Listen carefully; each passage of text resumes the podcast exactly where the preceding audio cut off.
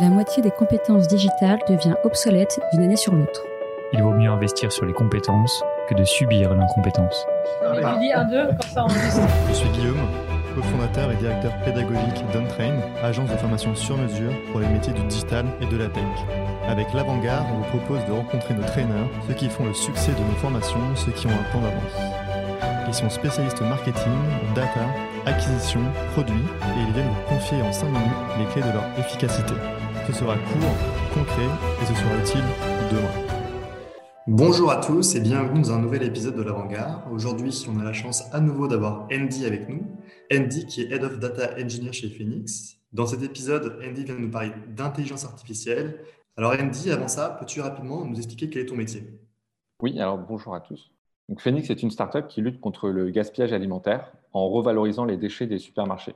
pour ça, on a deux biais d'action, soit le don aux associations, euh, soit une application B2C euh, pour euh, le consommateur. Chez Phoenix, on travaille aussi sur des outils d'optimisation, de, revalorisation des invendus. Et pour ça, on va utiliser des algorithmes de machine learning, ou aussi appelés d'intelligence artificielle, pour nous aider à cette prise de décision.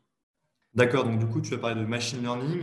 Juste, l'intelligence artificielle, c'est quoi? Pourquoi faut-il la démystifier? Et donc, du coup, quelle est concrètement son application au quotidien chez Phoenix? Donc, l'intelligence artificielle, c'est vrai que c'est un bien grand mot. C'est le, grand mythe de notre temps, selon un rapport récent de la CNIL, et qui nous indique simplement en fait que ce sont des statistiques. Euh, derrière tout ça, on, a des modèles mathématiques qui vont simplement, en s'appuyant sur des données historiques ou des données labellisées, euh, nous aider à prédire euh, des comportements futurs. Si je prends un exemple sur les invendus alimentaires, en s'appuyant sur les invendus alimentaires historiques, plus euh, euh, certains paramètres comme euh, bah, la météo, le jour de la semaine, etc., on va réussir à prédire dans le futur quels sont les produits qui ne vont pas se vendre et ainsi permettre de réduire le gaspillage alimentaire en agissant en amont de la chaîne. D'accord, donc si je comprends bien, chez Phoenix, vous avez des informations, des données sur l'historique de consommation, vous allez coupler à des variables externes comme la météo pour faire de la prévision on parle alors d'apprentissage, des modèles d'apprentissage. Est-ce que tu peux nous en dire un peu plus? L'exemple que tu as cité, c'est un, exemple typique euh, d'apprentissage qu'on appelle supervisé. C'est-à-dire qu'on va avoir une variable qui nous intéresse, qui est en l'occurrence bah, le nombre d'invendus, euh, et on va essayer de la prédire. Il y a d'autres modèles où, euh, au contraire, on ne sait pas vraiment ce qu'on a envie de prévoir, mais on sait que notre, notre échantillon de données a un intérêt. Par exemple, les données euh, des habitudes des consommateurs sur l'application Phoenix vont nous permettre de les séparer en différents groupes de consommateurs, en différents segments, à qui derrière on va pouvoir adresser des offres différentes. Et donc, pour identifier ces, différents segments, euh, on va utiliser justement des algorithmes comme du clustering, par exemple, qui sont des algorithmes d'apprentissage non supervisés. C'est-à-dire qu'on ne sait pas exactement quel groupe on veut prévoir, mais on sait qu'il y a des groupes euh, de consommateurs distincts. Merci Andy pour ces explications. J'imagine que chez, chez Phoenix, vous avez déjà mis en place ces apprentissages, ces modèles d'apprentissage non supervisés.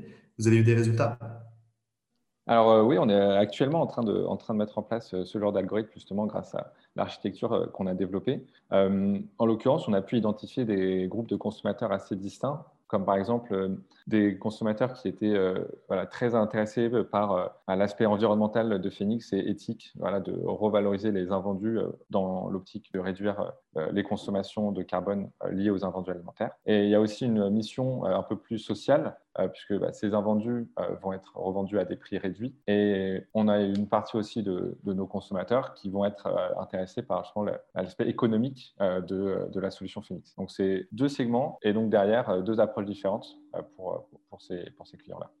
Donc, si je comprends bien, vous allez adapter la communication avec ces différents clusters d'une manière différente pour ceux qui veulent avoir soit des réductions pour la raison sociale, et pour la raison écologique, qui souhaitent du coup euh, avoir un impact écologique euh, à leur manière. Oui, exactement. Ça, ça peut l'idée des décisions stratégiques, que ce soit pour l'équipe marketing ou euh, même pour la conception de nos produits et des features qu'on va mettre sur les applications.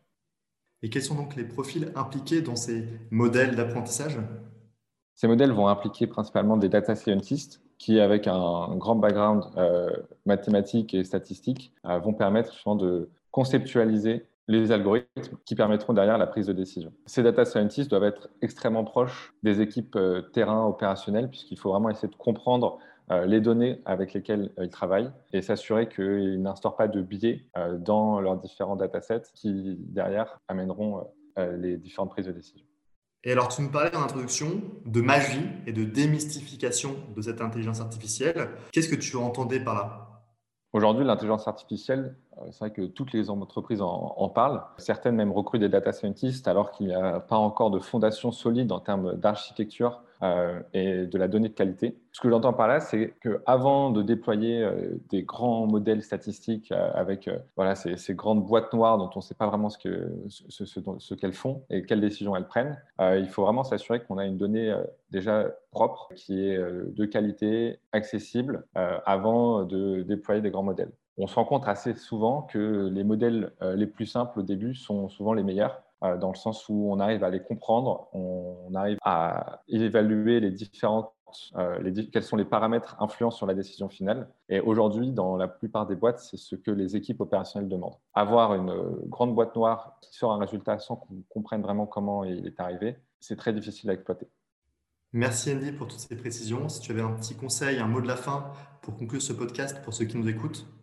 Alors moi, je conseillerais de faire très attention aux biais qu'ils peuvent avoir dans les datasets euh, avec lesquels on, crée ces algorithmes. Euh, aujourd'hui, c'est un des enjeux majeurs euh, bah, de toutes les grandes boîtes. Aujourd'hui, c'est un des enjeux majeurs puisque une intelligence artificielle ou un algorithme de machine learning va simplement reproduire des comportements humains avec lesquels on le nourrit. Donc, si le dataset avec lequel on entraîne notre algorithme comporte les mêmes biais que les nôtres, l'algorithme ne fera pas mieux que les décisions qu'on prend en tant qu'humain. Merci beaucoup Andy, c'était super cool de t'avoir aujourd'hui avec nous et on a hâte de t'entendre à nouveau dans un prochain podcast. Merci à vous.